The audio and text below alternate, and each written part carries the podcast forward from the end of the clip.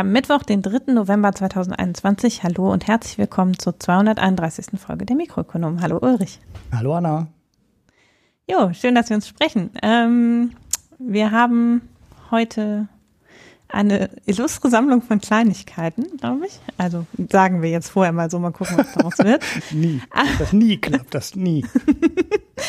Aber vorher haben wir noch ein paar allgemeine Hinweise. Zum einen, die, ähm, wenn diese Folge erscheint, wird die letzte Folge relativ spät rausgekommen sein, weil Marco etwas im Stress war. Möglicherweise ist aber dann dafür auch schon eine Buchbesprechung im freien Feed angekommen, so dass ihr euch nicht völlig gelangweilt habt. Wir bitten die derzeit etwas unregelmäßigen Erscheinungsrhythmen allgemein zu entschuldigen. Es ist gerade etwas viel los.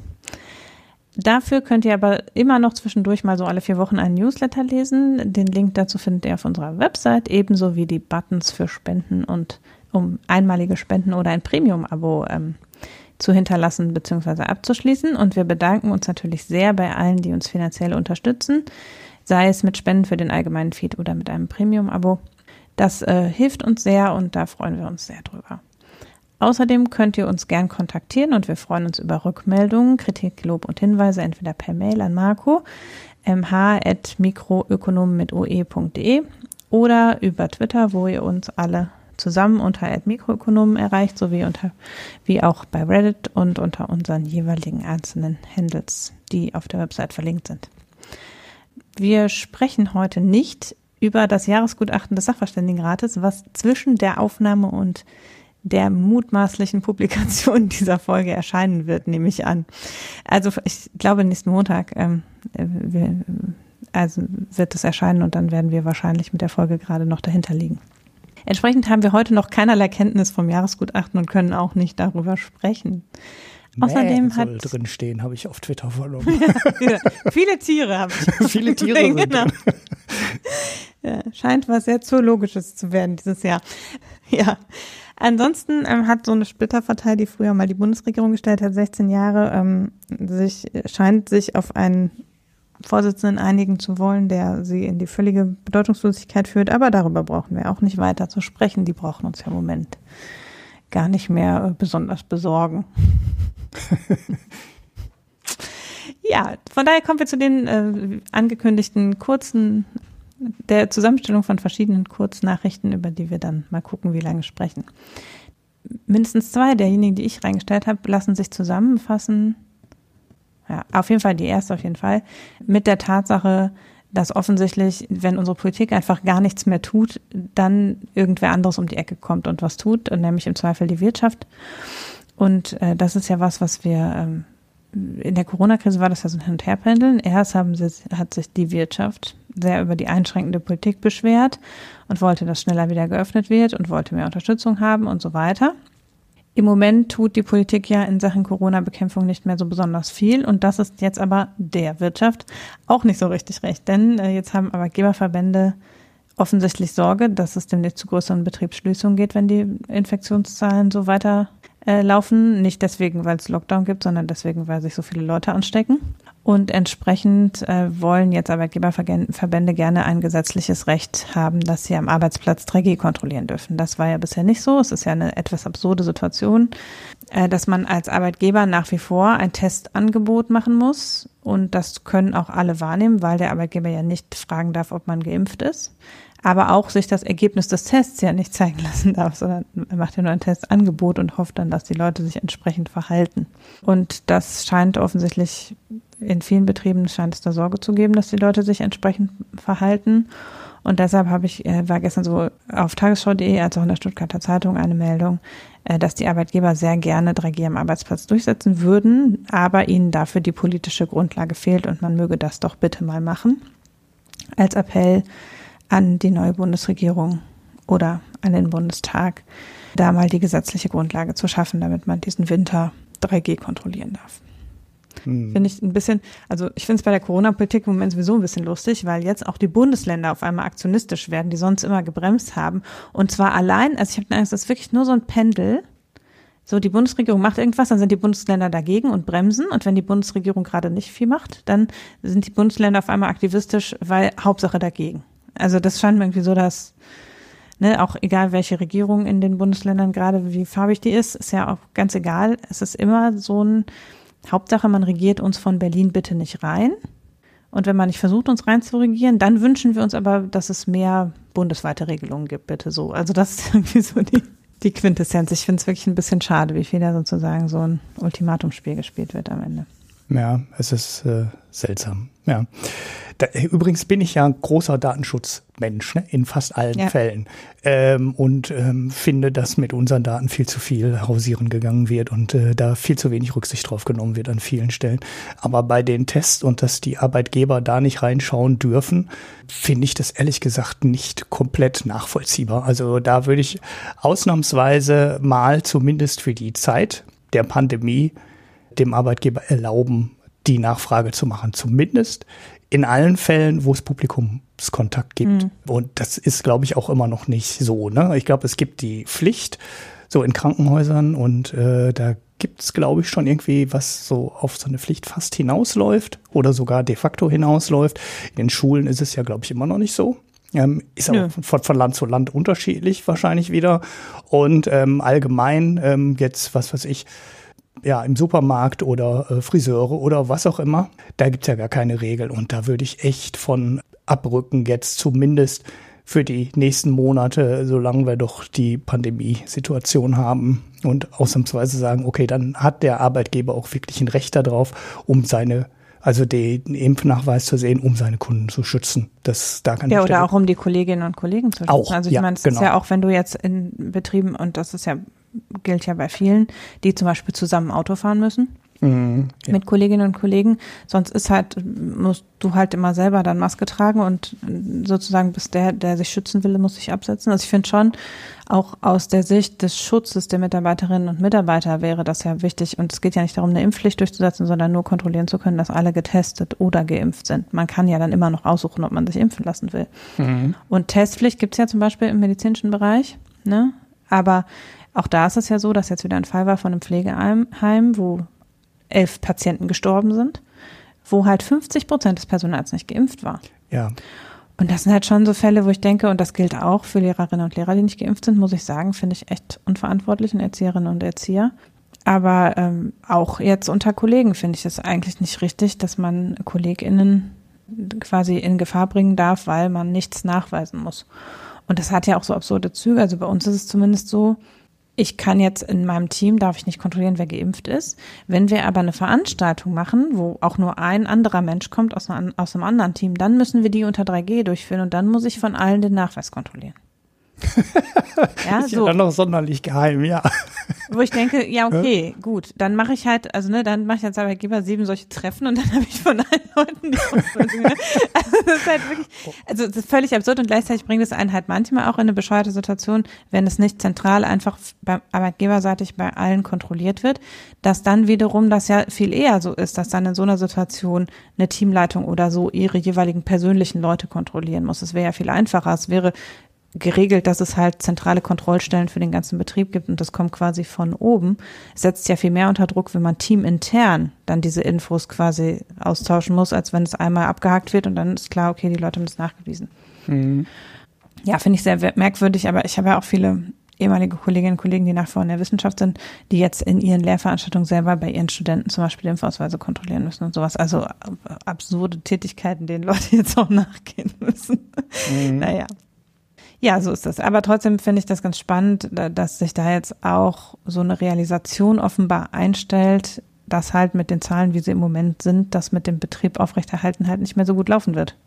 Und das haben offensichtlich die Arbeitgeberverbände schneller realisiert als die Menschen, die uns da regieren sollen. Mhm. Nun ja. Apropos Corona, da kann man ja jetzt schon auf reichlich Erfahrungswerte zurückgreifen, auch was die ökonomische Stützung anbelangt. Es gab ja das große äh, Build Back Better, nein, ähm, das Corona-Aufholpaket letztes Jahr im Sommer, was ja eine Reihe von Maßnahmen beinhaltet, über das wir auch lange gesprochen haben. Ich glaube, wir beide sogar. Mhm. Und da war ja die Mehrwertsteuersenkung war ja eine der großen Maßnahmen, die auch richtig teuer war, eben 40 Milliarden Euro ungefähr gekostet hat. Nee, 20 Milliarden Euro. Und dementsprechend also schon eine der größeren Baustellen in diesem Paket war. Und das war damals so, dass ich gesagt habe, ich finde das gut und dann ganz viele gesagt haben, nee, ist voll die doofe Idee. Und das bringt überhaupt nichts und das ist nur eine Verschiebung zu den Betrieben, wo ich gesagt habe, ja gut, aber ist ja egal. Also ne, ob das jetzt beim Kunden ankommt oder ob der Betrieb das einsagt, macht zunächst mal keinen Unterschied, wenn es einfach darum geht, eine Stützwirkung zu haben sozusagen. Mhm. Und dann war es aber vorbei und dann wurde ganz viel gesagt, nee, es war nicht so gut und dass es gesagt wurde, dass es nicht so gut gewirkt hat, basierte auf einer Schätzung des IFO-Instituts von Anfang 2021, die eben gesagt haben, naja, es hat 20 Milliarden gekostet, ungefähr 6 Milliarden gebracht. Mhm. Das ist natürlich wirklich mau. So. also kein wirklicher Nutzen, aber vorsichtig. nee, genau. Also es hat halt keinen, ähm, also es hat halt keinen Nutzen und es hat ähm, dafür war es, hat es ja umgekehrt Kosten impliziert, Preislisteneffekte und sowas.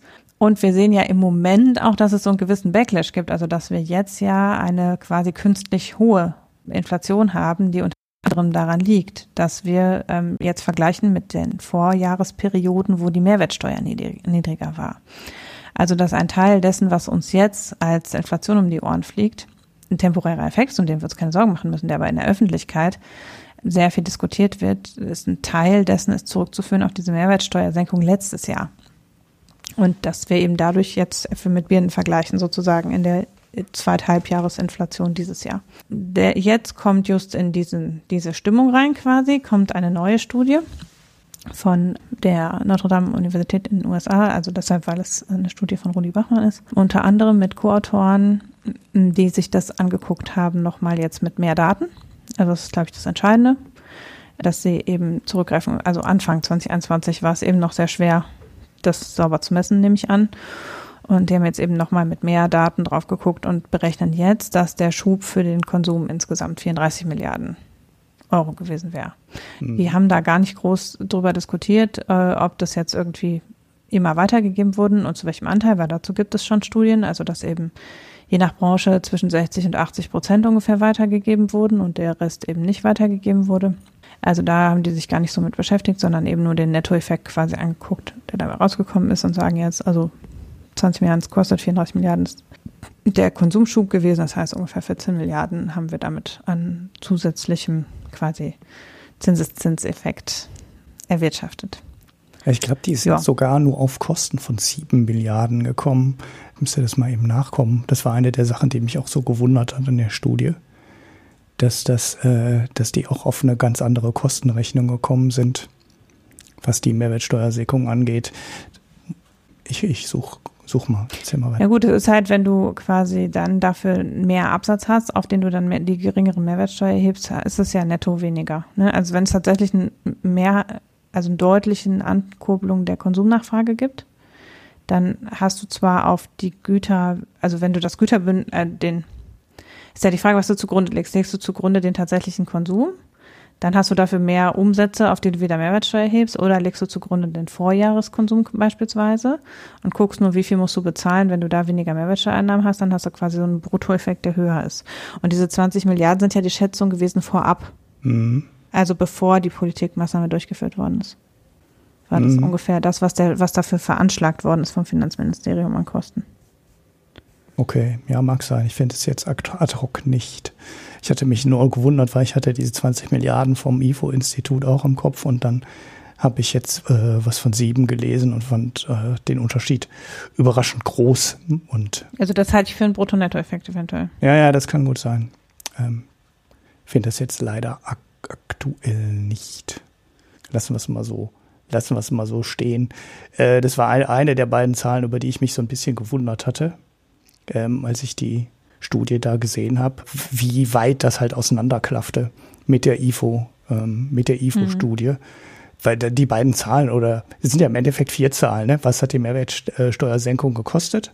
Und was hat sie mehr an Umsatz und Konsumausgaben gebracht? So, das waren mhm. ja die beiden Sachen, die gemessen wurden. Und beide Werte passen ja überhaupt nicht zusammen. Also das IFO kam im Endeffekt auf fast auf einen negativen ähm, oder was heißt fast, es kam auf einen negativen ja, Nutzen, ne, der äh, also kaum Konjunkturankurbelung oder Konsumankurbelung und hohe Mindereinnahmen über die Mehrwertsteuer. Und ähm, jetzt die Studie von Rudi Bachmann und Co. kam dann dazu, dass der Effekt halt doch äh, richtig, äh, richtig groß ist und ähm, die Kostenseite deutlich kleiner ist. Was man jetzt mit dem Ergebnis anfangen kann, da war ich, habe ich dann auch kurz nachgedacht und als ich schlechte Laune hatte, habe ich auch gesagt, eigentlich, ja, äh, was sagt uns das jetzt? Wir wissen im Endeffekt auch noch nicht viel. Ne? Wir haben jetzt ähm, eine Zahl berechnet, einer Maßnahme in einer absoluten Ausnahmesituation, nämlich so einer Pandemie mhm. und einem echt krassen Konjunktureinbruch. Ob das für die nächste Krise oder auch für ähm, ja, eine relativ normale Krise irgendeine politische, ja, für die Politiker ähm, eine Hilfe sein kann. Das Ergebnis dieser Studie ist halt auch ähm, fraglich, weil wir haben halt den einen Effekt gemessen. Wir haben hier im Podcast auch diskutiert, ob äh, nicht Konsumgutscheine oder eine direkte Geldüberweisung mhm. an alle oder vielleicht sogar nur an ähm, ärmere Haushalte nicht die bessere Maßnahme wäre, eine zielgerichtete Maßnahme. Ähm, das haben wir beide, glaube ich, zusammen gehabt im Podcast, weil ich erinnere mich da relativ gut dran. Ja, das ist jetzt halt nicht untersucht worden. Logisch, die Maßnahme ist ja auch nicht umgesetzt worden, die kann man in der Praxis nicht äh, ne, äh, evidenzbasiert halt nicht untersuchen, weil es gibt die Evidenz nicht. Das andere ist, diese Studie jetzt sagt auch was über die sechs Monate aus. Und ein, eins, eines der Hauptargumente gegen solche temporären Fördermaßnahmen, wie, ähm, um in die Vergangenheit mal zurückzublicken, damals der Abwrackprämie für die Autos, ist halt, dass sobald du die Maßnahme ankündigst, sofort die Verbraucher anfangen, nichts mehr zu kaufen. Ne, weil sie wissen halt, ähm, in äh, sechs Wochen, in sechs Monaten, je nachdem, wie lange Vorlauf die Maßnahme braucht, wird alles, wird es billiger. Ne? Und zwei, drei Prozent können halt beim Auto ein Haufen Geld sein. Ne? Oder wie hoch war die Abwrackprämie damals? 3000 Euro? Ich weiß nicht mehr genau. Es ist auf jeden Fall ein spürbarer Geldanteil. Drei Prozent Mehrwertsteuersenkung sind bei einer neuen Küche halt auch ein Haufen Geld. Hm. Ja. So ist nicht, ähm, ist nicht untersucht. Muss man allerdings sagen, das hat Olaf Scholz schon richtig gemacht, weil zwischen Ankündigung der Maßnahme und Umsetzung der Maßnahme lagen in diesem Fall halt Wochen und nicht Monate. Das ist schon mal gut, weil dann kann man nicht allzu viel nach hinten verschieben. Der gleiche Effekt tritt natürlich am Ende auch auf. Das heißt, am Ende äh, nach der Frist, wenn die Mehrwertsteuer wieder erhöht wird, werden dann halt weniger Autos, weniger Möbel, weniger große Küchengeräte, was man halt so alles Teures kauft, gekauft und die Frage ist immer, inwieweit levelt sich das aus? So, die Studie in der Darstellung auf Twitter war sehr einfach und hat gesagt, nein, ähm, das wollten wir nicht untersuchen. Wir wollten quasi nur die Zahl messen, nur für die sechs Monate. Ja, gut, habt ihr jetzt gemacht, aber der politische Nutzen ist ja dann trotzdem noch schwierig zu beurteilen, weil davor waren hm, sechs Wochen in denen ähm, Ausgaben nach hinten verschoben wurden und danach waren möglicherweise Monate, in denen Ausgaben äh, nicht mehr erfolgt sind, weil sie halt vorgezogen wurden. Kann politisch immer noch erfolgt sein. Ich glaube, es ist aber nicht wirklich sinnvoll, dann zu sagen, man lässt die Wochen vorher und die Monate nachher aus der Betrachtung dann komplett raus. Deshalb bin ich so ein bisschen ernüchternd, äh, ernüchtert darüber, wie lange Ökonomen brauchen, um eine einzige Zahl zu berechnen, die dann in der nächsten Krise auch nicht wieder wirklich eine wirklich gute Handreichung für die Politiker darstellt. Ja, weil A, die Krise anders ist, weil äh, B, der Gesamteffekt der Maßnahme halt so nicht wirklich beurteilt werden kann. Das war nur, wäre nur so meine Anmerkung dazu. Also das mit dem Gesamteffekt stimmt nicht ganz, weil das, die haben das ja schon schlau gemacht und das, daraus kann man auch was lernen für andere Politikmaßnahmen, glaube ich, weil die haben verglichen ähm, die geplanten Ausgaben in einer Umfrage vor Ankündigung der äh, Mehrwertsteueränderung, nämlich aus dem Juni 2016. Da gab es eine Konsumumf eine Umfrage nach geplanten Ausgaben und dann nochmal äh, eine Umfrage, die im Herbst stattgefunden hat. Mhm. Und die haben quasi das Ausgabenverhalten, also das geplante Ausgabenverhalten mit dem tatsächlichen Ausgabenverhalten verglichen. Das heißt, sie können schon isolieren, was war der Verschiebungseffekt und was war sozusagen das, was eh ausgegeben worden wäre. Mhm. Ne? Und damit ist es schon, also ne, also es ist von der Art, also haben die, das basiert auf insgesamt vier Umfragen, zwei davon sind eben diese, dann eine allgemeine Konsumentenbefragung, die sowieso jährlich stattfindet, aus der man sozusagen so dieses Grundrauschen berechnen kann.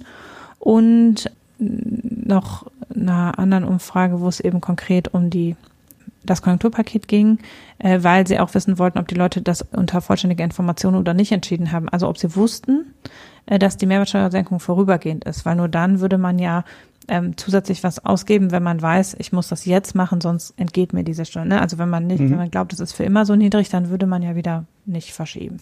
Und äh, das, also diese Sachen sind zusammengenommen worden. Und äh, ich glaube, dass deshalb man auch diese Zahl vom IFO mit dieser Zahl sehr schlecht vergleichen kann, äh, weil das Referenzszenario ist ein anderes. Die IFO-Studie hat verglichen quasi den, äh, also wenn ich es richtig sehe, äh, die äh, quasi die Ausgaben, die gemacht wurden, verglichen mit einer Trendfortschreibung aus dem Vorjahr. Mhm. Also die haben quasi die beiden Quartale drei und vier 2020 mit 2019 verglichen. Und dann gesagt, ah, da haben wir eben nur einen geringen Effekt. Nur hätte es ja sein können, dass die Quartal drei und vier 2020 noch viel schlimmer gelaufen wären.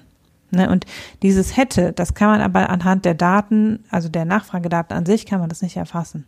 Mhm. Also wie es gelaufen wäre, hätte es die Maßnahmen nicht gegeben, kann man nicht erfassen, außer halt mit Befragungsdaten. Mhm. Und da ist es schon ganz schlau, dass sie nicht gefragt haben, haben sie denn jetzt was zusätzlich ausgegeben, wo es so billig war, sondern dass sie auf Befragungsdaten der Ausgabenplanung vor Ankündigung der Maßnahmen zurückgreifen. Mhm. Also das finde ich schon nicht, also ich finde es nicht doof, weil es eher diesen, diesen Verhaltenssteuerungseffekt, also nicht so einen, so einen summarischen Bilanzeffekt quasi misst, sondern schon guckt, hat sich denn dadurch eine Verhaltensänderung ergeben? Und dann kann man sagen, die Zahl ist jetzt nicht treffgenau, so wie die andere nicht treffgenau ist. Aber ich finde, es kommt auch nicht so auf die Zahl an, sondern dadurch, dass sie um Größenordnung anders ist als die andere. Und das hat damit zu tun, dass die Methodik eine andere ist. Mhm, genau, die also, Methodik dass man ist mit was anderem. Ja, die ist super. Der, die Herangehensweise ist super interessant, äh, finde ich auch. Äh, das, das ja, und auch, dass man halt hm. nicht, also es ist ja quasi, dass man, man macht einen äh, das Benchmarking anders, würde man sagen. Ne? Also man macht nicht Business as usual und vergleicht damit, sondern man macht quasi, was hätte tatsächlich stattgefunden, so gut man es eben messen kann. Mhm. Und das ist was anderes als Business as usual, weil wie, wie du sagst, das war eh eine Ausnahmesituation und man muss eigentlich diese Ausnahmesituation irgendwie erfassen können.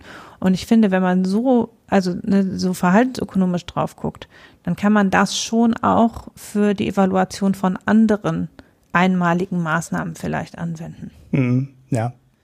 Ne, also da würde ich schon sagen, äh, lässt sich vielleicht ein bisschen mehr noch draus ableiten, auch wenn es natürlich jetzt, ne, in diesem ganzen Maßnahmenpaket war mehr drin. Die haben sich sehr bemüht, diesen Effekt der Mehrwertsteuersenkung zu isolieren quasi, indem sie sich sehr auf Konsum und so beschränkt haben. Aber wie gesagt, zum Beispiel diese Weitergabeeffekte und sowas, das kannst du alles nicht richtig auseinanderrechnen trotzdem. Mhm. Ja. Ja, ja, ja, das, äh, wie gesagt, Methodik ist äh, total interessant, das von da äh, her aufzuziehen. Ist ich kann, ich bin ja nicht in, ich bin ja nicht in der Branche unterwegs, aber scheint mir auch ein neuer Ansatz zu sein. Ähm, hat natürlich den Nachteil dann auf der anderen Seite, dass der dann methodisch auch möglicherweise noch äh, wackelig ist, ne? weil äh, du hast schon gesagt, äh, aus zwei Studien abgeleitet, hm, hm, ne? unterschiedliche Umfragen, unterschiedliche Zahlen, ist extrem schwierig, das ähm, so zu machen, aber äh, Respekt dafür, das so zu machen, das ist schon mal schon mal ganz ähm, schon mal ganz äh, gut und äh, wenn wir es für andere Fälle auch einsetzen können und wir kriegen dann mal mit besser ausgefeilten oder sag mal äh, dann standardisierteren Verfahren, vielleicht sogar schneller Zahlen und Ergebnisse für mehr äh, unterschiedliche Bedingungen und unterschiedliche Fälle hilft dann das, was ich jetzt gerade so ein bisschen abgewertet habe, vielleicht auch der Politik dann in Zukunft, weil wir einfach mehr Zahlen in mehr ähm, Umgebungen erfassen können. Gut, Jetzt haben wir doch schon ganz schön lange darüber geredet. Das stimmt. Das nächste ist dafür extrem kurz, aber auch aus der Kategorie, dass sich Tatsachen von selber schaffen, wenn man, wenn die Politik sie nicht schafft. Und zwar äh, auch da, ähm, wir haben ja sozusagen äh, die europäische Politik ist ja wirklich grandios darin zu ignorieren, was in Asien passiert. Mm, ja. Und äh, wie China mit aus lokalen Ausbrüchen umgeht und so, da nehmen wir uns einfach nichts von an und tun so, als wüssten wir alles besser und könnten einfach weitermachen wie bisher und das schadet auf keinen Fall.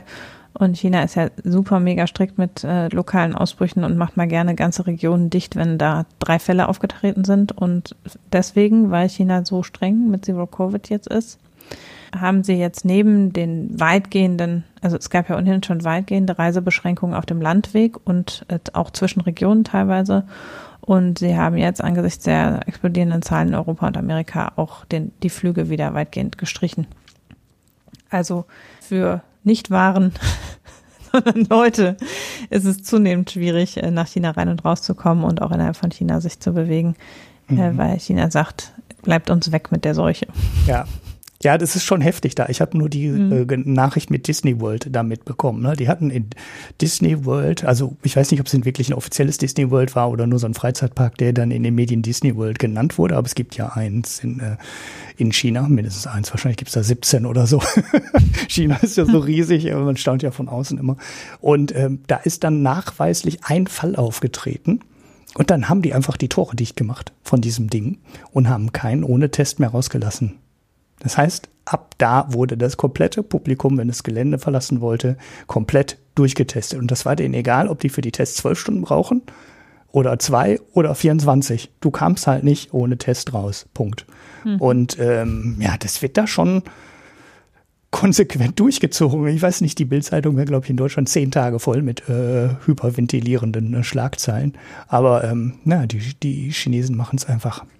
Ja, ich habe heute gelesen, dass ähm, wohl offen, also im Spektrum-Blog wurde darüber spekuliert, ob der äh, Klima-Summit, über den wir übrigens auch gar nicht sprechen, fällt mir auf, äh, wohl ein Superspreading-Event ist, weil es da wohl sehr eng ist und eben nicht konsequent äh, an den Angängen und so getestet wird. Also es, ähm, mm.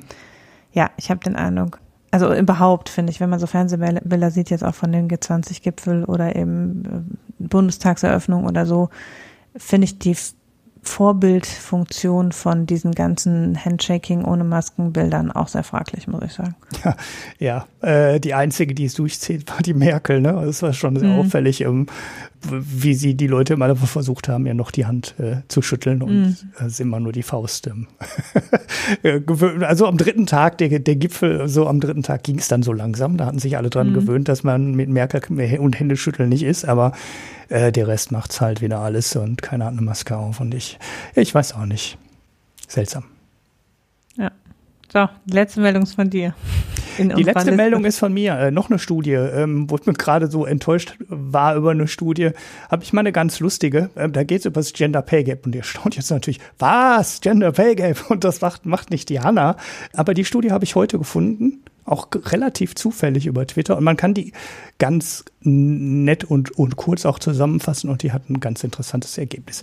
In Frankreich war früher an den ich glaube nur an den Grundschulen. Ne? Bis zum Alter von zwölf taucht er ein paar Mal in der Studie auf. Die genauen Bedingungen habe ich jetzt ehrlich gesagt nicht im Kopf. Schulfrei. Das heißt, der Mittwoch war ein schulfreier Tag. Und das ist äh, vor gar nicht allzu langer Zeit erst geändert worden. Und daraufhin hat die Studie untersucht, was passiert mit der, äh, dem Gender Pay Gap, also vor allem auch der Beschäftigung der Frauen, dadurch, dass jetzt die Kinder nicht nur vier Tage in der Woche in der Schule sind, sondern fünf Tage in der Woche in der Schule sind. Und wenn ich es richtig verstanden habe, auch ganz normal, so wie es äh, von Montag bis Freitag war, mit ähm, Nachmittagsbetreuung. Äh, ich glaube, die Details sind aber gar nicht so super wichtig. Wichtig ist, dass es für Mütter, die ja immer noch klassischerweise die Kindererziehung machen, ja, was in der Studie auch sehr klar rauskommt, dass das wirklich der klassische Fall ist, ohne dass jetzt hier irgendwie, ich will das gar nicht bewerten, sondern das ist halt äh, Fakt massive äh, Auswirkungen hat. Und dieser Unterricht, dieser zusätzliche Unterricht am Mittwoch führte dann dazu am Ende äh, als Konsequenz, dass die Beschäftigung der Frauen deutlich gestiegen ist das heißt, äh, die Frauen sind, hatten oft wohl nur vier Tage Wochen. Das heißt, sie haben sich dann den Mittwoch wirklich freigenommen, auf die Kinder aufzupassen. Die sind dann auf eine normale äh, Fünf-Tage-Woche gegangen.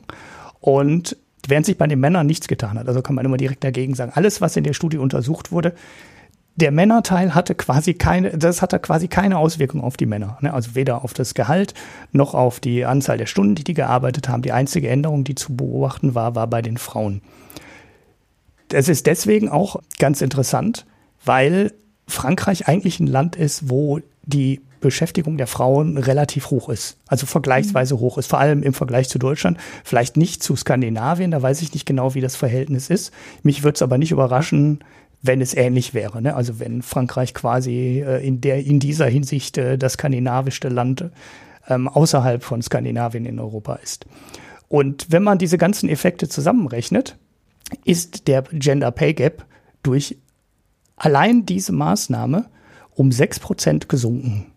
Das heißt, eine richtig, äh, eine richtig äh, spürbare Auswirkung. Die Studie untersucht dann auch die Beschäftigung, die die Frauen hatten, wie viele Stunden die dann vorher gearbeitet haben, wie viele Stunden die nachher gearbeitet haben und äh, in allen Details. Ich werde die Studie verlinken. So wahnsinnig spannend ist es gar nicht, aber man sieht darin sehr eindeutig, wie wichtig ja, für, für die Verringerung des Gender Pay Gaps oder die möglicherweise dann irgendwann komplett, ähm, also ein Gender Pay Gap von null wäre ja eigentlich das Ergebnis, was wir alle haben wollen. Also nicht alle, aber äh, die meisten, glaube ich, haben wollen. Wie wichtig da die verlässliche Schule ist. Also, dass die Kinder von ähm, morgens bis ähm, nachmittags ähm, eine zugesicherte Betreuung haben und wie stark dieser Einfluss äh, auf die ähm, Ungleichheit in der Bezahlung am Ende ist. Weil sechs Prozent ist halt schon, schon ein Wort. Ja, das war äh, diese Studie, habe ich gefunden über äh, Momentum Institut. Ein ganz interessanter Twitter-Feed werfe ich auch mal rein. Das ist ja ähm, eine ich würde mal sagen, diese, Ma äh, äh, diese Studie sollten Politiker äh, äh lesen. Also ich habe übrigens die politische Zusammenfassung komplett vergessen.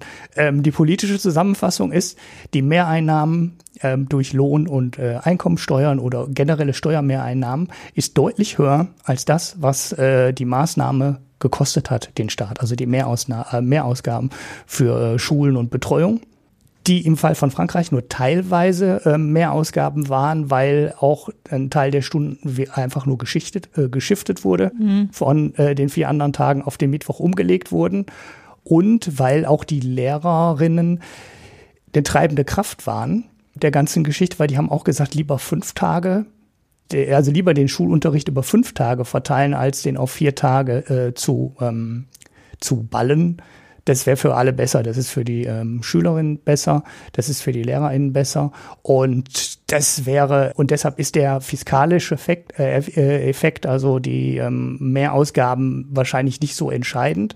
Aber trotzdem, wenn man die Sachen so organisieren kann, es gibt immer eine gute Chance, dass die äh, Mehreinnahmen äh, durch Mehrbeschäftigung die Kosten solcher Maßnahmen mehr oder weniger ausgleichen und wenn du Glück hast, so wie das jetzt in Frankreich war, dadurch, dass nur geschiftet wurde, die Mehreinnahmen über Steuern sogar deutlich höher sind als die Ausgaben. Das Witzige ist, ich konnte mich da überhaupt nicht dran erinnern, obwohl ich ja in Frankreich in die Schule gegangen bin und auch in meiner Gastfamilie einen kleinen Gastbruder hatte, der in der Grundschule war. Mhm. Äh, aber offensichtlich, also ich glaube aber, meine Gastmutter war nicht berufstätig, deshalb habe ich das wahrscheinlich nicht so gemerkt. Mhm ähm, dass einfach mittwochs das, also weil ich war ja mittwochs natürlich in der Schule, das heißt, mhm. der kleine Gastbruder nicht in der Schule, habe ich wahrscheinlich gar nicht gemerkt. Aber ich habe das gerade nachgelesen und das Allerwitzigste ist, dass Frankreich früher, wie man auf die Idee kommen kann, die hatten ähm, Montag, Dienstag, Mittwoch, dann Donnerstag frei, Freitag und Samstag Schule und Sonntag frei. Also es war quasi, dass die Grundschüler so in zwei Päckchen unterrichtet wurden. Und dann ist erst der, ist erst ähm, der Tag auf Mittwoch gelegt worden und dann ist der Samstagsunterricht, aber es gab die ganze Zeit noch Samstagsunterricht bis 2008. Also die Grundschüler mhm. hatten quasi Samstagsunterricht und dafür mittwochs frei. Das ist ja total absurd, weil es ja, das ist ja noch viel krasser, weil dadurch ist das Kind samstags, wenn man quasi Familienzeit hätte, vormittags nach Schule gewesen. Auch die weiterführende Schule hatte früher, also hatte bis 2008 gab es in Frankreich noch Samstagsunterricht. Mhm. Auch in der weiterführenden Schule und dann auch noch mitten in der Woche nicht. Das ist ja wirklich, also das ist ja steuerungsmäßig wirklich, du bist ja verrückt von. Es ist ja fast wie Corona-Wechselunterricht. so. wirklich. Ja, und äh, ja, aber natürlich ist es andererseits so, dass wir das ja auch äh, in Deutschland kennen, dass Kinder, die nominell in die Ganztagsschule gehen zum Beispiel, in Wirklichkeit nur an drei Tagen pro Woche Ganztagsunterricht haben. Mhm. Und halt auch irgendwie dienstags und freitags um zwölf zu Hause sind oder so ein Mist, ne? Mhm. Also auch wir sehen das ja, dass wir so ganz starke so Schwankungen haben. Auch zwischen, das ist in Frankreich auch so, in Frankreich gibt es eine 40 Stunden Kindergartenbetreuung. Mhm. Und dann geht es runter auf 30 Stunden Grundschule. Mhm. Und das ist bei uns ja auch oft so, dass man von 45 Stunden Kindergarten dann auf 25 Stunden Grundschule oder so runterkommt und dann ist auf einmal da auch so ein Knick in dem, was man dann realisieren kann noch. Mhm. Und äh, ja, tatsächlich ist es hier ja auch so, dass Ganztagsbetreuung auch nur auf dem Papier Ganztagsbetreuung ist. Mhm. Und da könnte man schon wahrscheinlich einiges auch rausholen bei uns, würde ich auch sagen. Ja.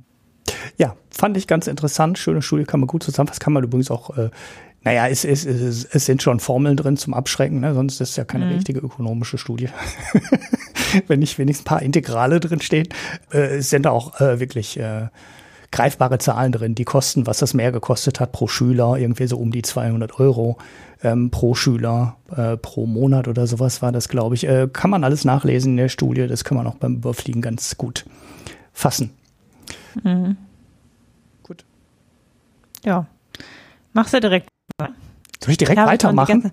Ja. Ich habe Tesla ja sehr vermisst in den letzten Jahren. Mehrfach war ich fast versucht, über Tesla zu sprechen. Du? Äh, ja, okay. Ja, weil es so fehlte. Weil es so fehlte. Ja, ich, ich, ich fand nur jetzt war eins interessant, ähm, aber die Zahlen waren natürlich toll, habe alle gelesen. Tesla ist total toll, hat mehr Autos verkauft, fast so viel ähm, Autos in Deutschland in einem Monat verkauft wie VWs, was totaler Mumpitz, eine totale Mumpitz-Zahl ist, weil Tesla immer im letzten Monat des Quartals massiv mehr Autos ausliefert als am Anfang des Quartals. Und bei Tesla war das jetzt irgendwie, glaube ich, so absurd, dass die im Juni, weiß ich, in Deutschland 350 Autos verkauft haben und im äh, September dann 6000. Also wirklich mhm. ein unfassbarer Faktor dazwischen. Und allein, wenn du die Quartalszahl schon nimmst, ja, war es nicht mehr so spannend. Ich weiß nicht, warum das so große Schlagzeilen gemacht hat. Was ich aber ganz interessant fand, war ähm, der Quartalsbericht. Ist auch groß durch die Presse gegangen. Spannender fand ich aber den Vergleich mit Volkswagen. Also erstens sehr interessant, weil diese Lieferkettenproblematik hatten wir ja hier auch ein paar Mal mit den Containern und so. Da war der Marco ja sehr früh dran an dem Thema. Sehr spannend und Tesla davon deutlich weniger betroffen zu sein scheint als äh, fast alle anderen Automobilhersteller. Also entweder hat Tesla äh, einfach größere Lagerbestände, ja, und kann das ein bisschen besser ausgleichen. Oder sie kaufen bei sehr wenigen Herstellern so viel ein, ähm, dass sie bessere Konditionen haben und eben auch sagen können, ähm, zuerst belieferst du mich, weil ich zahle den guten Preis und die anderen versuchen den letzten Cent rauszuquetschen. Man weiß es nicht so genau. Aber Tesla kann relativ problemlos Autos produzieren, während die anderen Einbrüche haben von 20, 30 Prozent, was die Produktion angeht. Und das ist halt in so einer Branche, die extrem hohe Fixkosten hat, äh, super wichtig, dass du die Fabrik ausgelastet bekommst. Und Tesla kriegt es wohl im Moment ganz gut hin, die anderen eher nicht so. Und was wirklich auffällig ist, ist äh, der Abstand in der ähm, Profitabilität. Ja, weil das fand ich jetzt mal so nachdem die letzten Quartalsberichte so, so kurz vorbeigerauscht sind, wirklich so ein kurzes Thema waren, mal ganz interessant, sich das wieder anzugucken. Tesla hat 1,6 Milliarden Dollar Gewinn gemacht im dritten Quartal und hat 241.000 Autos verkauft. Ja, 12 Milliarden Dollar Umsatz, 241.000 Autos, 1,6 Milliarden Gewinn. VW hatte 7 Millionen Autos verkauft. Also das ist äh, Faktor 30, Pi mal Daumen, mal so viel wie VW. Hatte 57 Milliarden Umsatz. Das ist äh, ja das viereinhalbfache ungefähr. Nee, ja doch so um den Dreh. Und hat 2,9 Milliarden Euro Gewinn.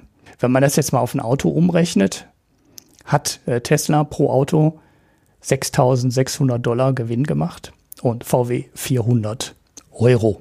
Ich habe jetzt hier gerade Dollar aufgeschrieben in meinen Notizen, das stimmt aber nicht, weil ich habe es nicht umgerechnet. Also es sind dann ungefähr 6.600 Dollar Gewinn pro Auto bei Tesla und Pi mal Daumen 500 Dollar Gewinn bei VW. Und das ist schon ein heftiger Unterschied. Vor allem, weil Tesla immer so unter dem, ja, äh, denen wurde ja nachgesagt, die werden eh nie Geld verdienen mit ihren Elektroautos und die verdienen nur Geld wegen ihren CO2-Zertifikaten, die sie verkaufen können und, und, und. Und dann wurde ja Ewigkeiten rum äh, kritisiert. Ich war nie so skeptisch, habe es interessiert beobachtet, aber es war schon klar, dass Tesla in manchen Sachen einfach gut ist. Die haben halt diese Rohmarge, diese Operating Margin, die haben sie immer ausgeworfen ähm, oder, oder in den Geschäftsberichten stand die immer drin und die waren bei Model S, Model X halt so bei 30 Prozent, bei gut 30 Prozent. Und dann war die große Frage, kriegen die das mit dem Model 3 auch hin? Da sind sie jetzt, ne? also das tut sich nichts mehr. Die sind jetzt beide so bei 30 Prozent Marge. Ähm, da war halt die Frage, schaffen die das mit einem 50.000 Dollar Auto auch? was sie vorher beim 100.000 Dollar Auto geschafft haben. Weil logischerweise ist es mit einem 100.000 Dollar Auto einfacher Geld zu verdienen als mit einem 50.000 Dollar Auto. Äh, Mercedes und BMW zeigen das ja sehr eindrücklich oder Audi zeigt es ja auch. Ja, und Tesla hat es geschafft.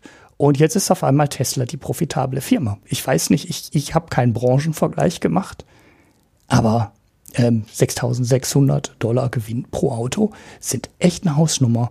Und man müsste sich jetzt mal äh, im Vergleich nochmal, äh, wenn man es jetzt als großes Thema machen müsste oder einen großen Branchenvergleich müsste, müsste man sich nochmal Toyota angucken. Oder vielleicht auch eine Firma, die in ähnlicher, in der ähnlichen Preisklasse spielt, wie ähm, BMW, Mercedes, Porsche. Aber 6.600 Dollar dürften wirklich ganz, da dürfte Tesla ganz weit vorne mitspielen. Sonst gab es vielleicht noch eine, eine, eine, kleine Meldung, will ich ganz kurz erwähnen, weil sie auch ähm, mit Andy Scheuer, ne, ich kann hier nochmal Andy Scheuer erwähnen, das finde ich ganz schön. er ist doch nicht mehr im Amt.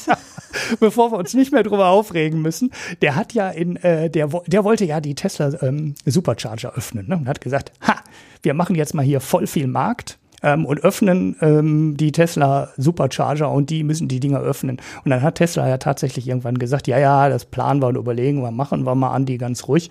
Ähm, das machen wir schon ganz von alleine.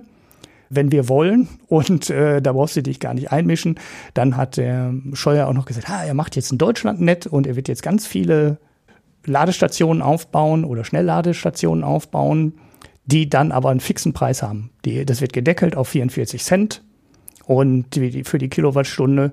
Und damit sollen alle anbieten, weil ähm, Andi Scheuer der Meinung war, dass die ja, Strompreise an den Ladesäulen zu hoch sind.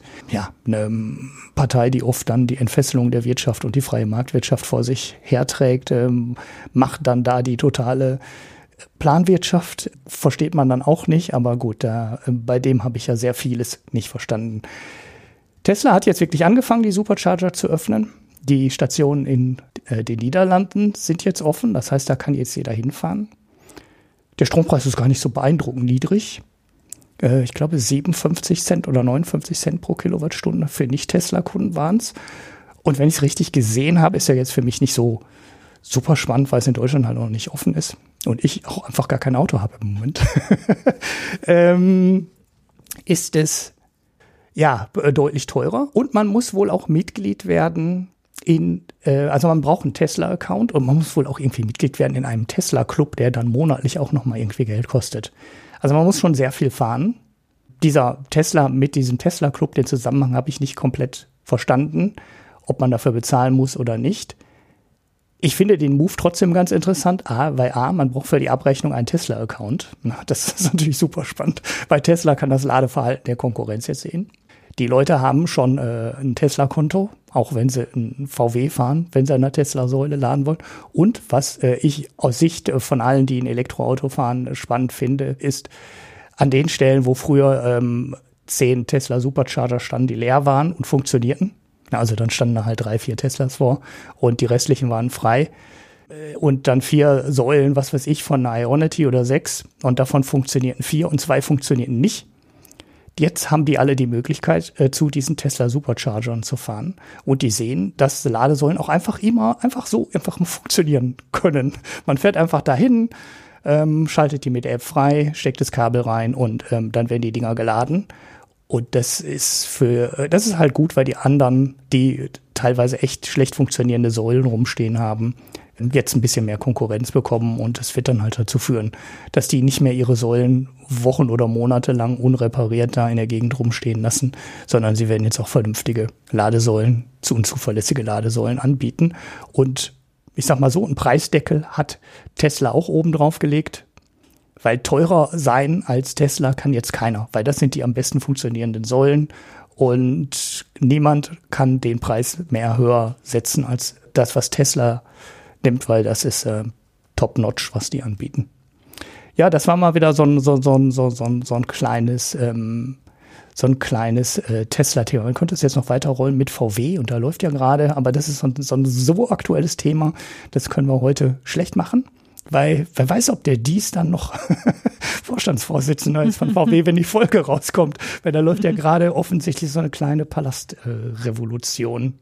Äh, ja, Gut, das war mal wieder Tesla von meiner Seite. Ja, ähm, ich äh, habe noch was, was also heute mir einfach so reingeflattert ist, und zwar eine Studie vom, äh, also, wo es um die Auswirkungen des Klimawandels beziehungsweise die adäquate Klimawandel-Coping-Strategie für Deutschland in dem Teil, den ich jetzt verlinke, geht. Mhm. Ähm, und die Studie ist vom Deloitte Economics Institute. Also das muss man vielleicht vorweg schicken. Das ist ja im Prinzip Lobby. Ne? Mhm.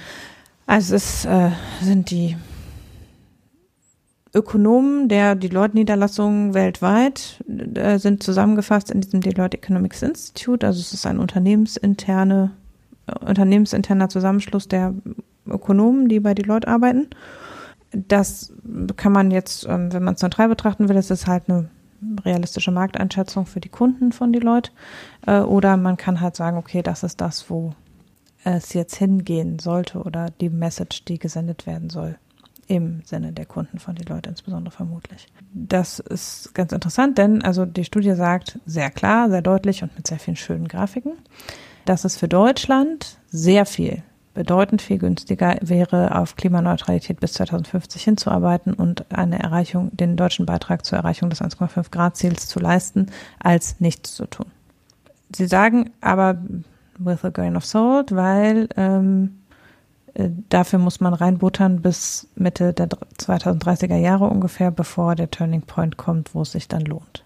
Mhm das ist eine erstaunlich, also es gibt sehr konkrete Zahlen und eine erstaunlich klare Message in diesem Report. Jetzt muss man natürlich sagen, ne, Prognosen sind unsicher, besonders wenn sie die Zukunft betreffen. Und das gilt hier natürlich genauso, mhm. ähm, dass diese Zahlen, also es ist ein hochkomplexes Modell bestimmt dahinter, von, von dem in dem Paper natürlich kein Wort steht, wie sie das genau gemacht haben, weil es ist ja eben kein Forschungsinstitut, das seine Technik offenlegt oder eine Publikation, die wissenschaftlichen Standards genügt, sondern es ist halt das Prognosemodell ist Teil des Geschäftsmodells von Deloitte. Mhm.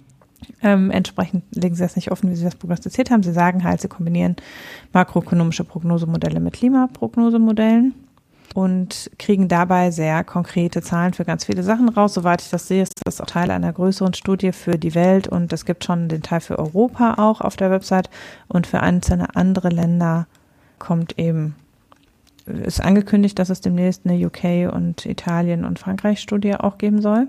Aber jedenfalls ähm, äh, sagen sie im Wesentlichen, äh, sie modellieren zwei Szenarien. Einmal das Szenario, dass die ganze Welt nichts tut. Dann landen wir bis 2070 bei drei Grad Klimaerwärmung ungefähr. Und das Szenario, dass die ganze Welt was tut. Äh, und zwar zur Erreichung eines Pfades nahe bei 1,5 Grad. Wir reden jetzt schon nicht mehr von 1,5 Grad, sondern wir sind ja jetzt so bei nah wie möglich bei 1,5 Grad, ist ja der, der Jargon im Moment. Also deutlich unter zwei. Und also sie, da wird alles Nötige getan. Und dann berechnen sie für Europa die Kosten, die diese Politik hat, oder jetzt in dem Deutschlandpapier eben für Deutschland und stellen die gegenüber des Anteils an ökonomischem Verlust, der auf Deutschland und Europa entfallen würde, wenn man nichts tut.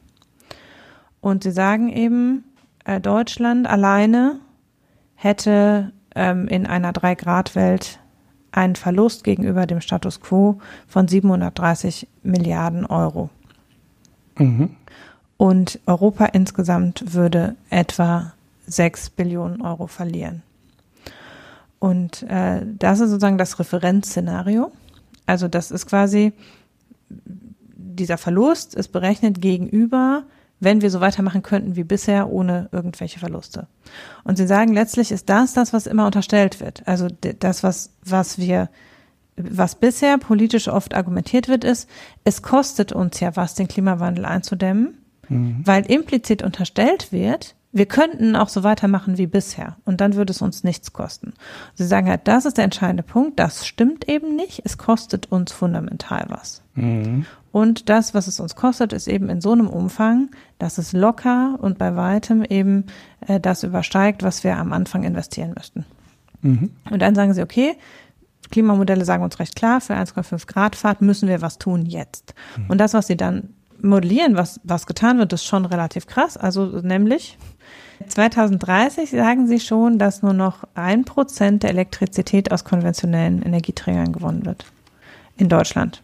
Ne? Ähm, und mhm. äh, noch immer 60 Prozent der, der Energie insgesamt aus konventionellen Trägern, aber für Elektrizität sind sie quasi 2030 schon bei fast Net Zero.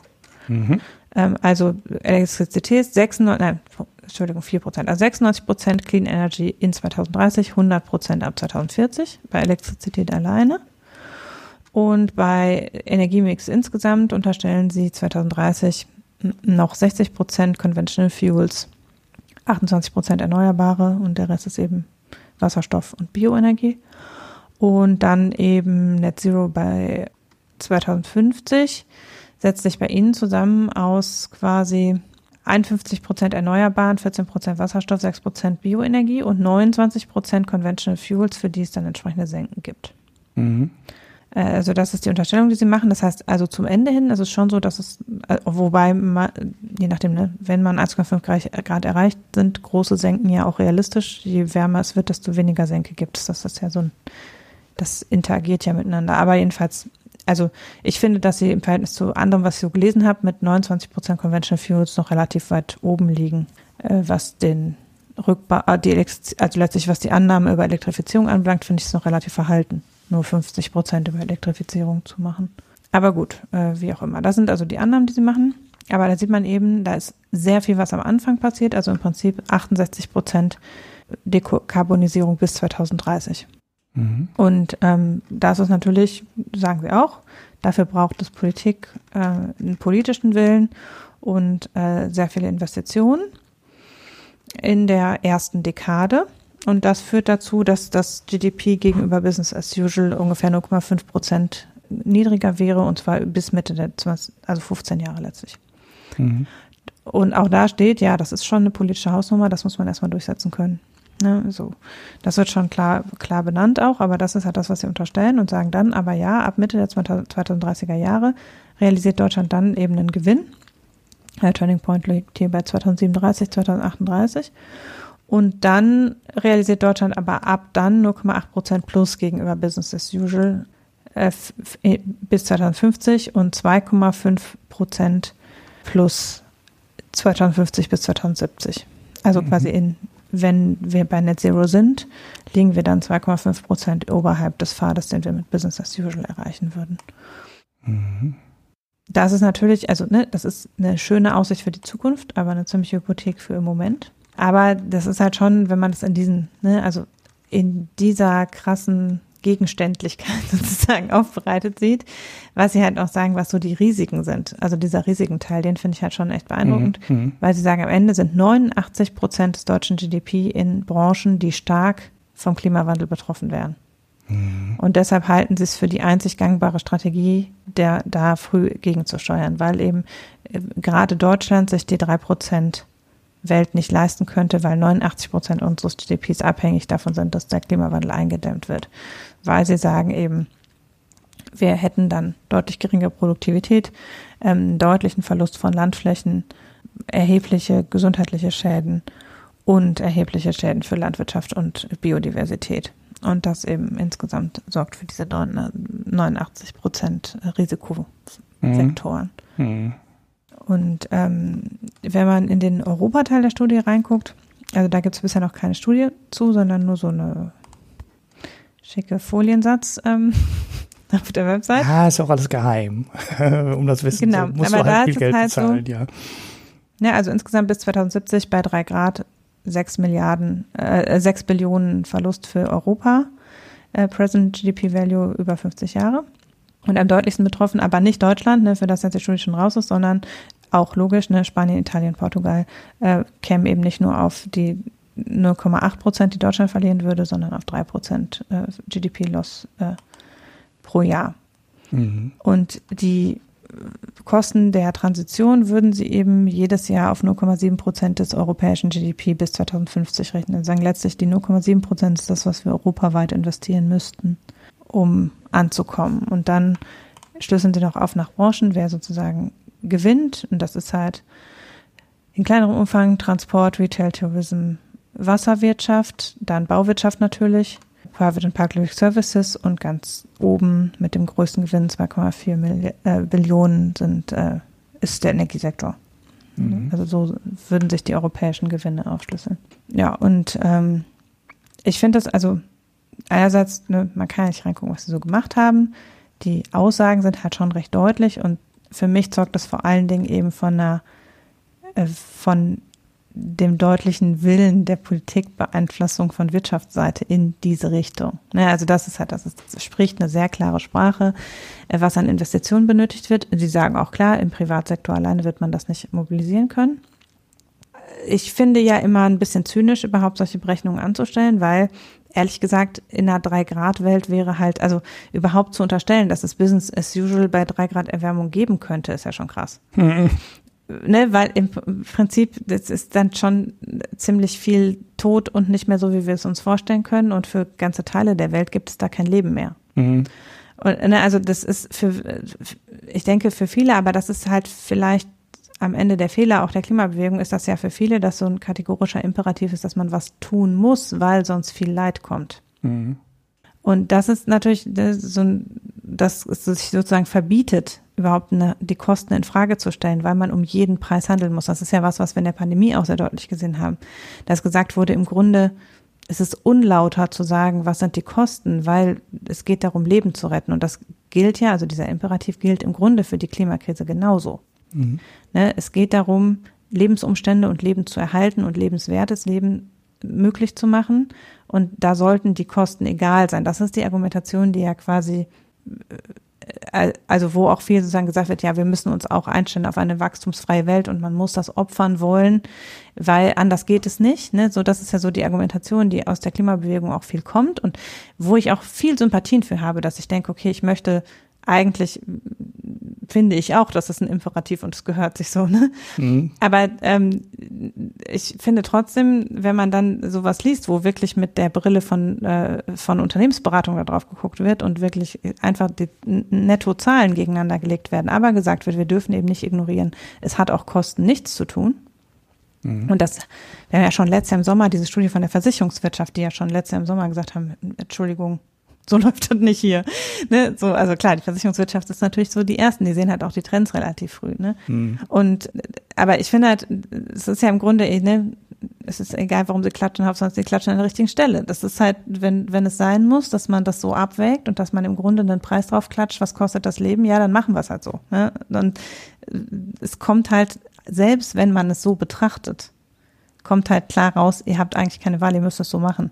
Mhm. Und ähm, das ist halt schon, also ne, bei allen komischen Zahnschmerzen, die man kriegt, wenn man das so sieht, dass gesagt wird, ja, okay, wir können davon wirtschaftlich sogar profitieren. Ich denke, es ist halt egal, ob wir davon wirtschaftlich profitieren können. Aber gut, wenn man das Argument braucht, dann macht man es. Mhm. So. Ja, also finde ich ganz, ähm, fand ich interessant und auch in der Aufbereitung, das, halt, ne, das sind halt so Businessfolien. Du siehst halt, dass das an ein Publikum gerichtet ist, was jetzt nicht das normale Publikum von Fridays for Future ist, sagen wir mal. Mhm. Ja, so, sondern dass es halt klar darum geht, äh, da aufzuzeigen, ein kalkulatorisches Risiko. Und ähm, gleichzeitig auch in der Art, wie es aufbereitet ist, ist halt eine Politik ist schon deutlich die, der Adressat auch. Also ich hatte mal einen Prof, der gesagt hat, wenn Sie Politikern was verkaufen wollen, müssen Sie es auf eine Serviette zeichnen können. Genauso ist dieser Foliensatz. Ne? Mhm. Es sind halt sieben Servietten. Ne? So. Ja. Da steht alles drauf. Und das ist halt schon, es spricht eine deutliche Sprache, was die Richtung ist. Natürlich auch mit dem Ziel, eben entsprechend Geld bei den Staaten locker zu machen. Es adressiert eigentlich Europa, wenn ich es richtig sehe es wird natürlich nicht viel darüber gesprochen, oder es steht schon drin, aber es ist halt ein kleiner Punkt, dass auch diese Rechnung nur gilt, wenn die ganze Welt mitmacht. Mhm. Also, dass eben klar gesagt wird, Deutschland muss sein Päckchen an den 1,5 Grad tragen und Europa muss das und das investieren, wenn wir uns auf den Net Zero Pfad begeben wollen. Natürlich nützt das halt nichts, wenn die anderen nicht mitmachen. Ne? Also, es nützt schon was, aber wir werden nur Europa Net Zero reicht nicht für 1,5 Grad. Ne? Und Europakoordination ist ja so das Minimum, was wir überhaupt erreichen müssen, sonst macht es gar keinen Sinn. Aber äh, das ist natürlich, ne, das ist der, der Hauptdrawback des Ganzen ist, dass wir erreichen müssen, dass mal mindestens die G20 mitmachen. Mhm. Und dass auf jeden Fall die USA an Bord sein muss und dass wir China eigentlich damit brauchen. Ich meine, bei China kann man viel über Handelspolitik erreichen. Da habe ich ja mit Marco letztes Mal drüber gesprochen. Mhm. Ähm, ich glaube, ja. ich weiß nicht, ob es letztes Mal war. Ähm, aber jedenfalls, das, das ist natürlich, wenn wir über Handel, also wenn wir einen Zoll auf CO2 haben, dann äh, ziehen wir damit ja viel der restlichen Welt quasi, also alle, die mit uns handeln, ziehen wir damit quasi mit rein. Mhm. Aber trotzdem muss man natürlich auch eine, an, letztlich eine mm, Klimadiplomatie entwickeln, die wir so in der Form noch nicht haben, weil offenbar ja diese großen Klimakonferenzen nicht mobil und schnell genug handeln können. Und es müssen halt die großen Unternehmen alle an Bord sein. Und da sieht man jetzt, hat man in Davos gesehen und über sowas kommt eben schon, dass, indem das Risiko kalkuliert wird, da eben eine gewisse Vergegenwärtigung ist. Aber naja, so ein Zeithorizont bis Mitte der 2030er Jahre ist halt auch lang, auch unternehmensplanerisch. Mhm. Und für Regierungen sowieso, das wäre schon quasi wieder Merkeleske Regierungslänge, die man da unterstellt, mhm. sozusagen, was konsistentes Verhalten anbelangt. Ja, aber trotzdem spannend. Und kann man voll gut lesen, weil es ja total unwissenschaftlich. Ja, ja, wichtig, dass das äh, von den Leuten kommt, weil ähm, es gibt halt wichtige Entscheider und Entscheiderinnen in Deutschland, die, denen kann, da können 500 wissenschaftliche Studien rauskommen, die werden die alle nicht zur Kenntnis nehmen, aber wenn was von die Leute kommt, erreicht es halt schon ein paar Leute, die du sonst nie kriegen würdest und wenn die das dann vorrechnen, ist das schon ein Wort und das ist dann auch äh, schon wichtig. Nicht, dass die Erkenntnis irgendwie neu wäre, aber äh, ist trotzdem wichtig. Ich meine, ein paar der besten Mathematiker und Klimamodellierer und so weiter, die sitzen halt bei der Münchner Rück, bei den Rückversicherungen generell, aber auch bei der Münchner Rück dann in München, die ja hm, Nummer zwei oder der größte sogar auf der Welt ist. Und die waren ja schon, das ist ja kein neues Thema, die waren ja schon seit 10 oder 15 oder 20 Jahren davor und kalkulieren die Sachen durch. Aber das bleibt halt, das ist alles Insider. Insider-Kram, selbst wenn es aus der Wirtschaft kommt. Und wenn so ein Wirtschaftsberatungsunternehmen das dann nochmal macht und auf sieben Folien prägnant zusammenfasst, dann ist es nochmal was anderes. Ja, sehr schön. Ich glaube, das hat sich auch inzwischen rumgesprochen. Das war ja einer der absurden Sachen in der Endphase der CDU-Regierung, dass die Wirtschaft an vielen Stellen wirklich weiter war als die Regierungspartei, die sich für so unfassbar wirtschaftsfreundlich und ähm, als die Partei, die die Wirtschaft versteht und so weiter darstellt. Und äh, die wurde ja an ähm, in den letzten Monaten echt überholt. Und das war schon, ja, lustig zu beobachten. Mhm. Gut, dann sind das wir stimmt. durch mit den Themen, ne? Wir sind durch mit den Themen, aber mein Pick schließt sich quasi direkt da an. Okay, dann mach du direkt mit deinem Pick weiter. Ich habe nämlich auch einen Pick, wo ich noch ein bisschen was zu erzähle. Eigentlich fasse ich den gesamten Pick zusammen. ja, also im, im, Gegensatz zu deinem Pick ist mein Pick mal wieder so ein dreieinhalb Stunden Podcast. Ja, ich habe ich hab den Titel schon gesehen. also äh, ich äh, picke mit großer Freude die alles gesagt Episode mit Maya Göpel. Mhm. Die äh, Folge ist, ist, nicht ganz aktuell, sondern ist aufgenommen im Frühjahr diesen Jahres und irgendwie erschienen im Sommer. Ich höre aber ja nur, also ich höre ja alles gesagt sowieso eigentlich nur, wenn ich längere Zeit Auto fahre oder so, weil ich das sonst in so kleinen Häppchen von zehn Minuten dauert das mir zu lange. So habe ich jetzt nach längerem mal wieder einige der Folgen gehört. Und äh, das ist sozusagen ja jetzt der Gegenentwurf zu dem, was ich gerade erzählt habe, weil bei ihr nämlich in dem Podcast, also hm, ich denke, jeder weiß ja ungefähr, also Maya Göppel ist Club of Rome Professorin und äh, hat eben ein Buch veröffentlicht, in dem sehr viel der Message ist, wir müssen uns wieder auf das Wesentliche konzentrieren und wir müssen unser Konsummuster überdenken und das Wachstums, äh, die Wachstum, den Wachstumsautomatismus überdenken. Und im Podcast hatte ich auch, also der Podcast ist super hörenswert und sie ist ja auch eine total informierte und belesene und äh, Frau, die viele weise Dinge sagt, aber ich habe halt oft an den Stellen so gedacht, mir ist das Menschenbild da ein bisschen zu optimistisch an der einen oder anderen Stelle. Also das, der, das davon ausgehen, dass es möglich ist, dass wir uns als Gesellschaft weltweit auf das Wesentliche konzentrieren und vom Wachstum abwenden, finde ich halt nach wie vor sehr optimistisch. Also ich, vor allen Dingen so schnell. Also es kann schon sein, dass sich ein Wertewandel vollzieht hin zu Qualität versus Quantität und insgesamt lang, langsameren Wachstumskurven, dass das automatisch sich ergibt über die Transformation, die wir machen müssen. Mhm. Aber ich glaube nicht, dass wir diesen Wertewandel erreichen in der Zeit, in der wir mal schnell was ändern müssen. Und das habe ich, da habe ich halt an verschiedenen Stellen in dem Podcast auch so gedacht, ah, ja, hm, es ist mir halt dann wiederum, unterstellt es halt sehr stark, dass es quasi nur eine Frage ist, den Leuten das schon richtig zu erklären oder dass man eben nur die sozialen Härten ausgleichen muss und dann sind schon alle on board. So, ne? Also sie hat viel, sehr viel Verständnis dafür, wie so des, die Betroffenheit arm versus reich durch ähm, Einschränkungen ist. Also dass im Prinzip ja die ärmeren Schichten der Bevölkerung viel weniger zum CO2-Fußabdruck beitragen und trotzdem viel mehr leiden müssen jetzt unter der Transformation. Und das ist was, ne, so ein Verhandlungspunkt, der ihr sehr klar ist und wo sie auch immer wieder darauf zurückkommt. Aber eben an anderen Stellen habe ich den Eindruck, dass eben sehr unterstellt wird, ja, wir wissen aus der Zufriedenheitsforschung, dass zum Beispiel, wenn wir einen hohen Lebensstandard prinzipiell absichern, die Leute eigentlich nicht mehr so viel auf Vergleich und Wachstum ausgerichtet sind und dass also die Aufgabe des Staates letztlich ist, eine Daseinsvorsorge zu treffen und dann können wir eben auch ohne Wachstum funktionieren. Wo auch im Podcast schon der eine der Moderatoren da widerspricht und sagt, aber ja auch in sehr egalitären Gesellschaften sehen wir Terrorismus und sehen wir eine so destruktive also auch in Skandinavien gibt es sehr destruktive Tendenzen in den Gesellschaften zum Beispiel. Also wo irgendwie klar ist, die Gesamtgesellschaft trägt sich trotzdem darüber nicht, auch wenn wir eine hohe Daseinsvorsorge haben. Und dadurch ist eben auch die Frage, trägt die Gesamtgesellschaft so eine Transformation mit? Also können wir genug Leute befrieden und in so einer Transformation mitnehmen, dass es erfolgreich sein kann? Das ist so der eine Punkt, den, wo ich finde, es ist ja Soziologin, also das ist jetzt ja so ein bisschen gemischt, aber unter anderem ist ja Soziologin und Politikwissenschaftlerin so ein bisschen. Ähm, und da habe ich eben oft den Eindruck, das ist auch, das Menschenbild ist, glaube ich, nicht das, was ich so, oder auch das, was wir jetzt in der Corona-Krise gesehen haben, sagt eben sehr klar, dass wir nur für kurze Zeit in der Lage sind, solidarisch und gesamtgesellschaftlich vernünftig zu handeln und das schon in der zweiten Welle das eben nicht mehr der Fall war. Und das macht auch nicht unbedingt Hoffnung dafür, dass wir über 15 Jahre, wie gerade besprochen, in der Lage sind, was zurückzustecken, weil es später besser wird, so, ne?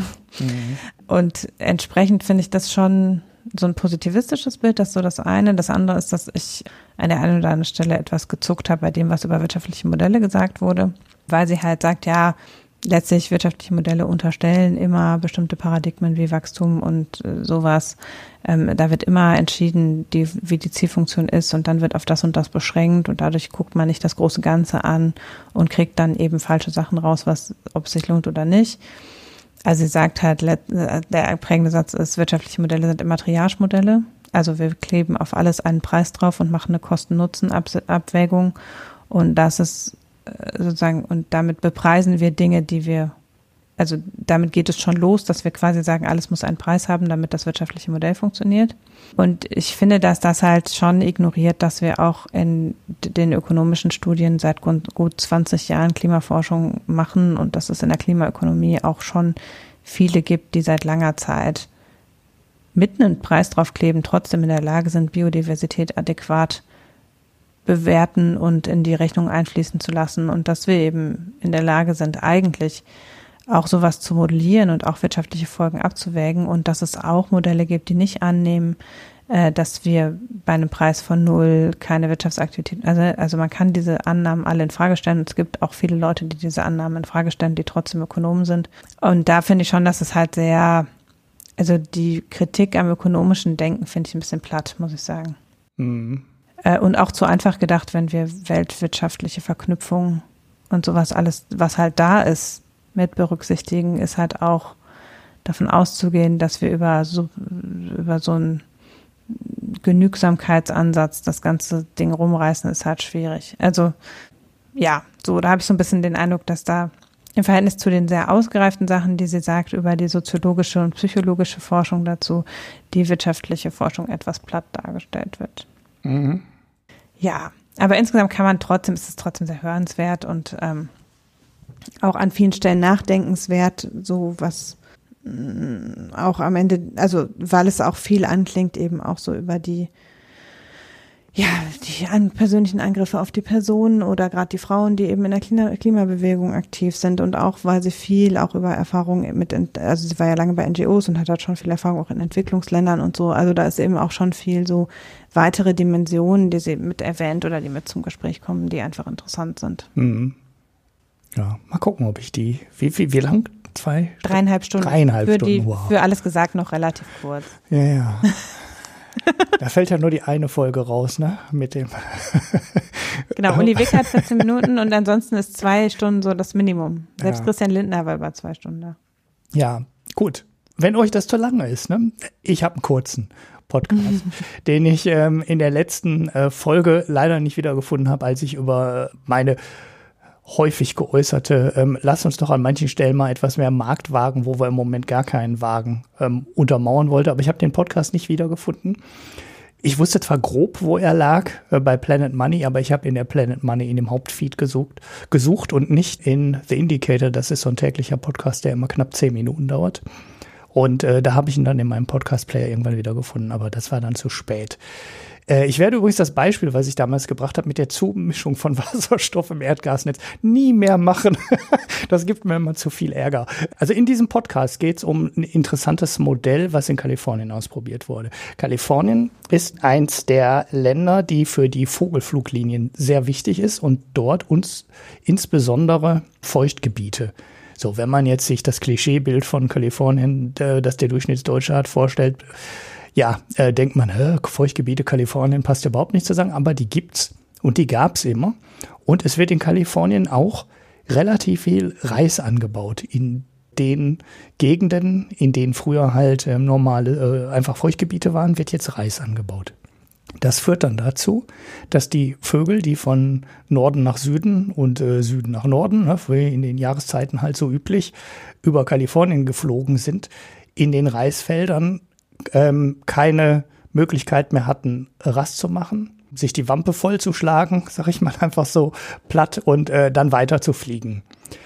Dann sind die in Kalifornien hingegangen und haben einen Ökonom, Eric Holstein, dazugeholt und den mal gefragt, sag mal, wie können wir das denn hinkriegen mit möglichst geringen Kosten, den Vögeln wieder über, ähm, ja, also Rastgebiete in den Feuchtgebieten zur Verfügung, also Rastflächen in den Feuchtgebieten zur Verfügung zu stellen. Und da hat der vorgeschlagen, ähm, eine umgekehrte Auktion zu machen. Ich weiß gar nicht, heißen die auf Deutsch auch umgekehrte Auktion? Hm, keine Ahnung. Auf jeden Fall, äh, der Fachbegriff ist halt Reverse Auction im, äh, im Englischen. Und da gab es auch vor gar nicht allzu langer Zeit mal, glaube ich, einen Wirtschaftsnobelpreis für, ne, für, für, für Auktionsgestaltung und die mhm. Einflüsse, die der unterschiedliches Design von Auktionen auf die Preise haben, weil je nachdem, welches Verfahren du nimmst, kommen am Ende doch ganz schön unterschiedliche Preise raus, die sich dann anders bilden als mit normalen Preisen im Supermarkt und äh, ob du raufsteigerst oder runtersteigerst, halt dann halt einen Einfluss. Der hat dann vorgeschlagen, also diese Reverse Auction zu machen und äh, den Landwirten, die die Fläche dann nicht mehr bewirtschaften, schafften, sondern einfach überflutet lassen, komplett überflutet lassen und da nichts anpflanzen in dem Jahr zur Verfügung zu stellen. Und derjenige, der am wenigsten Geld dafür haben will, bekommt den Zuschlag. Das war die Idee. Und ja, das Ganze hat wohl super funktioniert. Führt dazu, dass die Preise ja überraschend gering waren, weil es wohl eine ganze Menge Farmer gibt, die mit ihrer Fläche so wenig Geld verdienen, dass es für sie nicht wirklich teuer war, die Fläche aufzugeben und einfach frei zu, zu geben. Und äh, das finde ich ziemlich interessanten Ansatz. Ich habe noch mal ein bisschen danach gegoogelt, weil man das Thema auch noch ein bisschen größer mal darstellen könnte als diesen Podcast. Habe jetzt aber keinen so richtig guten Artikel dazu gefunden. Deshalb finde ich jetzt diesen Podcast, der leider kein Transkript hat, sonst könnte man ähm, das auch äh, nachlesen. Aber gut, neun Minuten Podcast ist ja nix für euch. Ihr seid ja hier auf diesem Kanal deutlich längere gewohnt. Und ja, ähm, als ich den Podcast gehört habe, habe ich mich dann gefragt, ja, sag mal, könnten wir eigentlich nicht mal diese ähm, eklige EU-Agrarförderung, die ja unfassbar viel Geld ausgibt und ähm, ja an manchen Stellen sogar negative Ergebnisse produziert, nicht mal versuchen, zumindest in Teilbereichen so umzugestalten und ähm, bei Flächenstilllegung, äh, ich glaube, da gibt es sogar sowas ähnliches. Aber es gibt bestimmt andere Bereiche, wo man dann auch mal sagen könnte, okay, wir wollen dies und das. Jetzt bieten wir, jetzt lassen wir die Landwirte einfach selber mal bieten für ihre Fläche und wenn wir wollen, äh, dass die da äh, in Grundwasserschutzgebieten ein Jahr keine, keine Gülle drauf fahren oder, oder, oder. Und dann kriegen immer ähm, halt die billigsten 10, 15, 20 Prozent den Zuschlag. Und die müssen dann in dem Jahr nichts tun und ähm, lassen die Fläche dann, äh, Fläche dann in Ruhe für dieses Jahr. Ob man da nicht die ganze EU-Agrarförderung ein ganzes Stückchen effizienter machen könnte.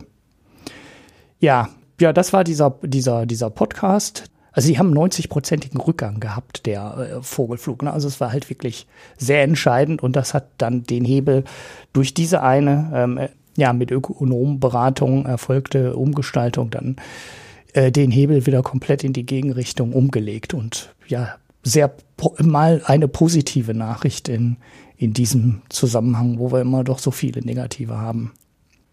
Ja, finde ich auch interessant. Also auch dieser, also ich glaube auch, man könnte da in der EU, glaube ich, auch viel rausholen, weil letztlich, ich meine, wir zahlen ja auch Bracheprämien, aber die sind halt so, ist wieder so Gießkannenprinzip, ne? Es mhm. ist dann nicht sicher, dass die Flächen stillgelegt werden, die auch am wenigsten effizient sind. Mhm, genau, genau. Die, es kriegen dann halt auch viel einfach die Landwirte an vielen Stellen immer das gleiche Geld. Ne? Und es gibt halt welche, die das für sehr wenig Geld machen würden.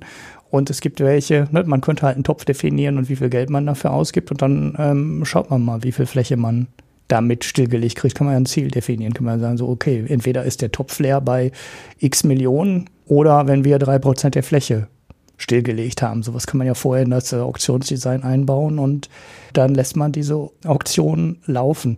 Welche da genau genommen wurde, äh, habe ich übrigens auch nicht rausgefunden, hat, hatte mich mal interessiert, weil ich mich mit diesen Auktionsdinger mal ein bisschen beschäftigt hatte. Das ist ja ganz interessant, äh, wie so kleine Änderungen dann den Preis dann am Ende beeinflussen.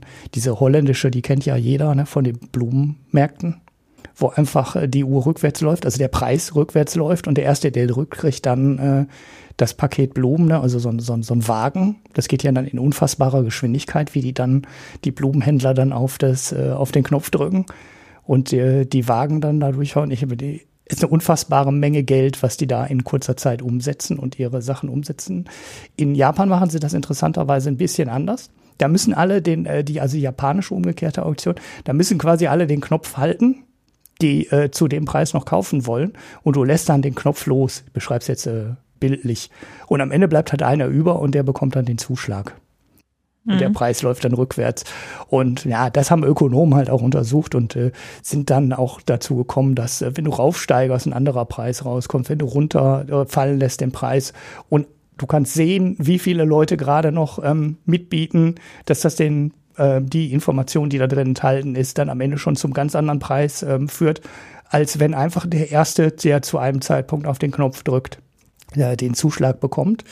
Weil dann musst du erstmal 10 oder 20 Auktionen mitbekommen haben, bis du so ungefähr weißt, wo gerade der aktuelle Preis liegt.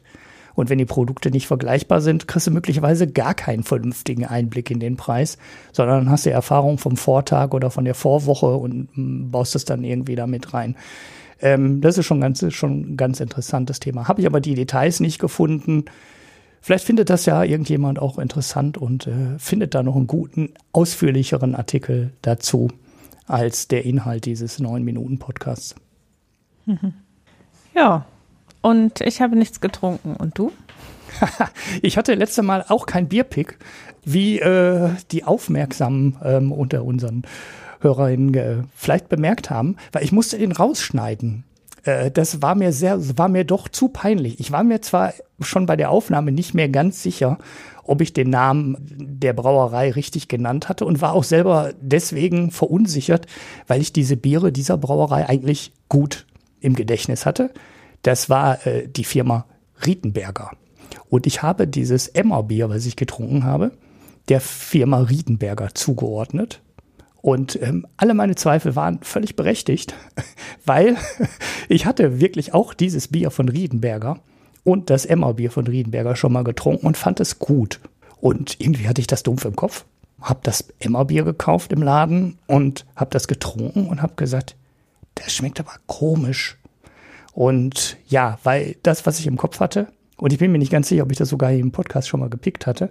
Und das, was ich zu dem Bier, was ich dann wirklich getrunken habe, gesagt habe, sowas von überhaupt nicht zusammenpasste, habe ich das dann rausgeschnitten. Und deshalb mache ich das jetzt richtig. Und dieses Bier, was komisch geschmeckt hat, das war ein Emmer-Bier, aber von der Firma Apostelbräu. Das ist eigentlich auch eine Firma, die einen ganz guten äh, Namen hat, auch, glaube ich, nur Bio-Biere braut. Aber das hatte irgendwie einen ganz komischen Nebengeschmack, der mir echt überhaupt nicht zugesagt hat. Und ich mag eigentlich so Biere, die so einen Brotcharakter haben.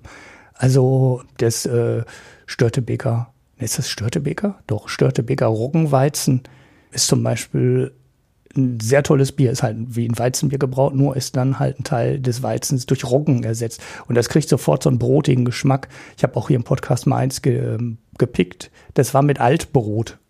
Gebraut. Ne? Also Kooperation einer mhm. Brauerei und einer Bäckerei, die dann am Abend das Brot, was sie nicht äh, verkauft haben, in die Brauerei rübergekarrt hat und dann wir haben die das anstelle des Malzes in ähm, den Sud getan. Äh, auch das war sehr gut. Ähm, so eins gibt es übrigens auch hier äh, direkt bei mir um die Ecke quasi. Also das äh, naheliegendste Bier, was ich jemals ähm, getrunken habe, weil die Bäckerei ist 150 Meter oder so von mir entfernt. Die machen das auch jetzt auch, pick ich in Zukunft dann auch mal. Und ja, äh, aber zurück zu dem Bier, was ich getrunken habe. Apostelbräu, Emmerbier. Die haben also auch ganz viele andere Biere in fünf, fünf Korn, ähm, ein Korn, ähm, äh, auch ein Roggen und so weiter.